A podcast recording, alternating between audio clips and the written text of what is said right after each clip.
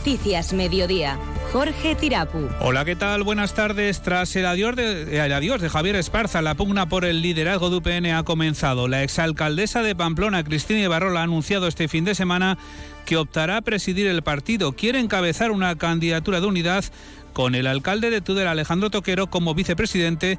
Toquero que no ha aclarado hoy si se presentará o no a la, presidencia del partido. Ibarrola dice que le comunicó el viernes la decisión y Toquero que no ha hablado con ella y que no es momento de personalismos. Hablé con él el viernes a la noche. Bueno, yo creo que tenemos que, seguir hablando. De momento, la verdad es que mm, la respuesta no fue positiva, pero bueno, seguiremos trabajando. Yo creo que no es el momento de, de las personas o de, o de sillones o de personalismo, sino de trabajar en profundidad hacia dónde queremos que vaya eh, nuestro partido.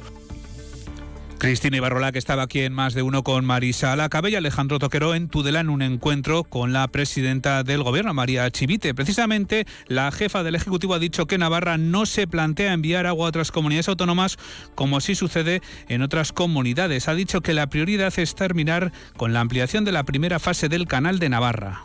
Esto no es una cuestión que esté encima de la mesa. Yo creo que Navarra viene haciendo la tarea históricamente en lo que tiene que ver con infraestructuras relacionadas con el buen aprovechamiento y buena utilización del agua y vamos a seguir haciéndolos. Y el comité de empresa de Siemens Gamesa de Arazuri ha iniciado hoy una huelga indefinida para reclamar a la dirección que equipare las condiciones laborales de estos trabajadores a los de otras plantillas de esta empresa en nuestra comunidad. Suar Martínez es el presidente del comité. Estamos teniendo un respaldo del 100% de la plantilla a la huelga. La nave está cerrada y bien, bueno, esperando a que la empresa se ponga en contacto con nosotros pues para poder llegar a un acuerdo. Son las 2 y 32 minutos. Comenzamos. Onda Cero Navarra. Servicios informativos. Primeros movimientos en UPN tras el anuncio el pasado 26 de enero del actual presidente regionalista Javier Esparza de no presentarse a la reelección tras ocho años en el cargo. La exalcaldesa de Pamplona y actual portavoz de UPN en el consistorio, Cristina Barrola, ha anunciado este fin de semana que opta a presidir el partido en el Congreso que la formación regionalista va a celebrar el próximo 28 de abril. Otro de los nombres que suena como aspirante es el alcalde de Tudela, Alejandro Toquero, si bien Natalia Alonso todavía no ha dado el paso. En más de uno, la exalcaldesa de Pamplona ha anunciado que trabaja en una candidatura de unidad con el alcalde de Tudela, Alejandro Toquero, al que se plantea ofrecer una vicepresidencia. Para Cristina Ibarrola era el momento de dar el paso. Sido una decisión meditada que hubiera tomado jamás si hubiera seguido siendo alcaldesa de Pamplona porque no tenía eh, tiempo, desde luego, para dedicarle a nada más y es lo que me hubiera gustado. Pero bueno, ahora eh, me siento con, bueno, pues con mayor implicación todavía aún que la que tenía con, con UPN.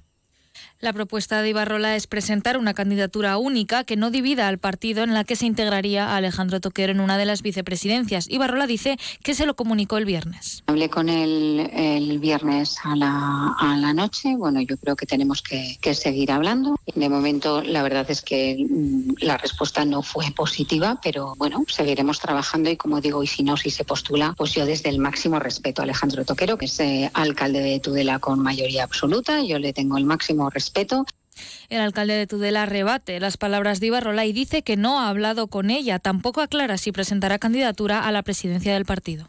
Es mi postura. Ahora mismo no es, yo creo que no es el momento de, las personas o de, o de sillones o de personalismo, sino de trabajar en profundidad hacia dónde queremos que vaya eh, nuestro partido. Pero esto no quita para, para dar las gracias, que esa valoración tan positiva que tienen compañeros de mi persona y agradezco, agradezco pues bueno, que, que, siempre piensen en mí pues para, para estar trabajando por el partido. Eso es lo único que puedo decir. Una de las novedades es que Ibarrola no aspira a ser candidata de UPN al gobierno de Navarra en las elecciones forales de 2027. Su objetivo pasa por ser candidata de nuevo al Ayuntamiento de Pamplona y recuperar la alcaldía, lo que obligaría a UPN a buscar otro candidato o candidata a la presidencia. Bueno, yo como ustedes saben soy el presidente de UPN, por lo tanto soy el presidente de todos los miembros de UPN y voy a mantener un escrupuloso respeto al proceso. Nada más que decir. Creo que soy una buena candidata ahora si fueran las elecciones dentro de unos meses. Dentro de tres años yo apoyaré la candidatura de la persona mejor para Pamplona y de la mejor persona también que represente nuestro proyecto político como partido para eh, la presidencia del gobierno. Mi interés ahora es volver a ser alcaldesa de Pamplona. Escuchaban con anterioridad también las palabras del presidente de UPN, Javier Esparza, que evitaba pronunciarse sobre la decisión de la exalcaldesa de optar a la presidencia del partido, cargo que Esparza, como saben, ha renunciado a revalidar. Ha dicho que mantendrá un respeto al proceso. Una cuestión que se ha colado hoy también en la mesa y junta de portavoces del Parlamento, y a ella se ha referido el portavoz parlamentario del Partido Socialista, que es Ramón Alzorriz.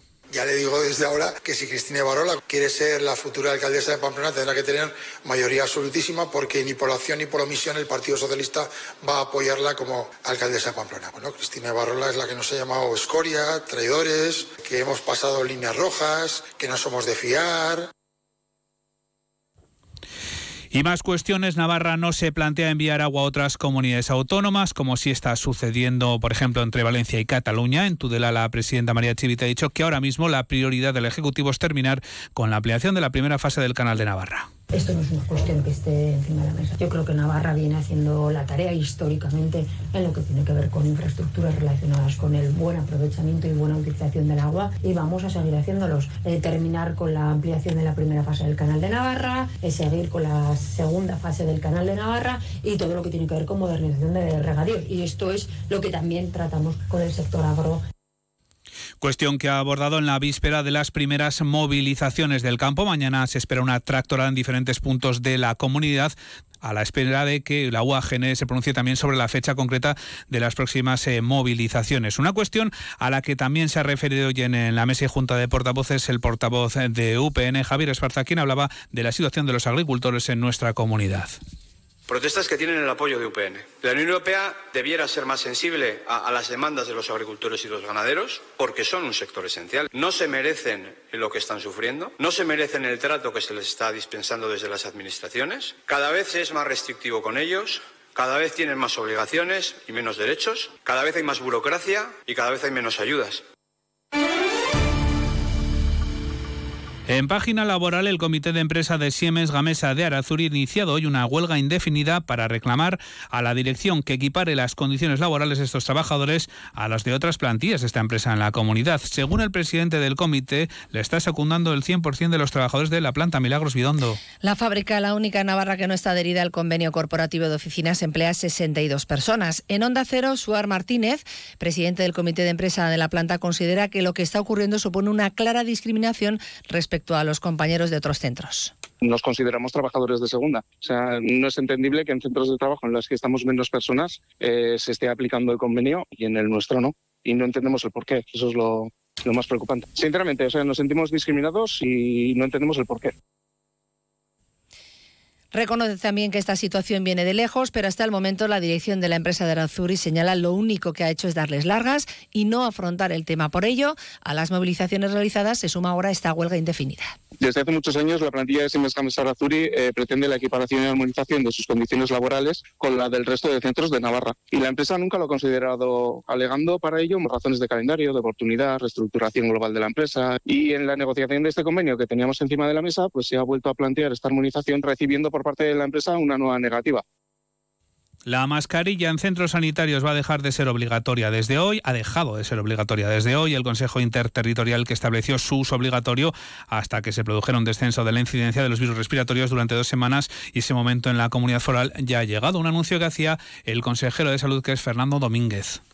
Eh, dejará de ser obligatoria la mascarilla en centros de salud y centros hospitalarios, seguirá siendo recomendable y hasta ahora la verdad es que antes de que fuese obligatoria había muchos usuarios que ya iban con ella, no ha habido ninguna incidencia y espero que ahora que la dejamos recomendable pues sigan por esos caminos. En Pamplona, el ayuntamiento ha anunciado que va a contar con el primer plan municipal de diversidad sexual y de género e igualdad LGTBI en el mes de abril con horizonte 2028. Además, también ha anunciado que va a revisar el callejero para que las placas, denominación de la ciudad, sean bilingües en su integridad escritas en castellano y también en euskera. El ayuntamiento de Pamplona inicia hoy un proceso de actualización normativa e incorporación de las cuestiones que hayan ido surgiendo desde su redacción inicial en el año 2021. El informe del Observatorio contra la LGTBI fobia del ayuntamiento de Pamplona Pamplona registró desde el 1 de agosto de 2023 de 22 hasta el 31 de julio de 2023, tanto presencialmente como por otras vías, un total de 34 incidencias por LGTBI-fobia en la ciudad. Zaloa Basabe es concejal delegada de Igualdad. Es que constatamos que el observatorio es cada vez más conocido en la ciudadanía como una herramienta de, denuncia social. Y por otro lado, algo que también nos llama la atención y, lo resalta el informe es que cada vez son más eh, las personas que no las que reciben la agresión en primera persona, sino quienes la observan y son testigas quienes se animan a hacer esa denuncia social. El concejal de urbanismo José Abaurrea se ha referido a las tres peticiones ciudadanas que reclaman recibir documentación en euskera o que en el volante de empadronamiento remitido por la Administración las calles a las que salude estén denominadas también en bilingüe.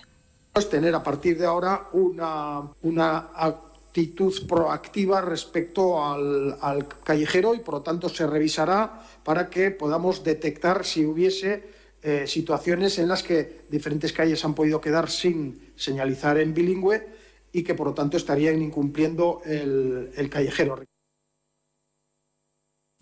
Y Reino Gourmet acude desde hoy a la cuarta edición del Salón Barcelona Wine Week 2024 con una asistencia récord de bodegas de Navarra en un stand agrupado y gestionado por Intia y que está ubicado en el pabellón 8 de la Fira de Barcelona. La feria ha comenzado hoy y ha contado en la inauguración con la presencia del consejero de Desarrollo Rural y Medio Ambiente que es José Yerdi y a esta feria asisten 14 bodegas navarras de la DEO que cuenta además con un stand en el que se invita a degustar rosados y tintos de garnacha de las bodegas bajo el eslogan Vinos de O Navarra nacidos para gustar. Por primera vez, Reino Gourmet de Navarra y Turismo Reino de Navarra acuden de manera conjunta con el objetivo de promocionar las diversas opciones de no turismo que ofrece la comunidad foral y aumentar de este modo su visibilidad. La previsión del tiempo. Que nos llega un día más de la mano de la Agencia Estatal de Meteorología con Luz Cepeda. Luz, buenas tardes. Buenas tardes. Nos quedan tres días de tiempo estable en la Comunidad Foral de Navarra. A partir del jueves a últimas horas del día llegan las primeras precipitaciones. A partir del viernes, precipitaciones generalizadas, localmente intensas y nieve que puede ser copiosa en el área de los Pirineos. De momento, esta tarde sigue la estabilidad con nubes altas y temperaturas muy suaves para la época del año. 18 grados en Roncal, 17 en Pamplona y Estella Lizarra, 16 grados grados en Tudela. Mañana tendremos nubes medias y altas en aumento y de madrugada nubes bajas, brumas y nieblas en el noroeste. Las temperaturas con pocos cambios, mínima de un grado en Roncal, 2 grados en Pamplona, máxima de 15 grados en Pamplona, 16 grados en Tafalla. Los cambios a partir del jueves y el viernes. Es una información de la Agencia Estatal de Meteorología. Gracias, Luz. Nos vamos hasta la botería y está Javier Saralegui. Javier, buenas tardes. Hola, Jorge, buenas tardes. Después de esa derrota ayer en el Sadar, ¿no? Se acabó la racha casa y en este tobogán, en este vaivén de, subir y bajar que lleva Osasuna como en un balancín, pues se ha quedado en la parte baja porque perdió de manera estrepitosa contra el Celta. Lo vamos a analizar ahora con Nacho Lasa y con Faico desde el bar La Botería en la avenida Roncesvalles, muy cerquita de nuestra emisora, donde tienen hoy un plato del día a 8,95 euros lasaña casera de carne. Con el plato del día, pues ya has comido. Nosotros vamos a comer después de esta tertulia, de este caliente caliente. Todo esto en un gran día para donar sangre, porque cualquier día es un buen día para llevar a cabo esta acción solidaria que salva vidas. Recuerden, donar sangre es regalar vida. En la página web de la Asociación de Donantes, adona.es, tienen ustedes toda la información. El análisis de ese Osasuna Celta en Caliente Caliente con Javier Saralegui hasta las 3 de la tarde. Hasta aquí llega la información de Navarra. Buenas tardes.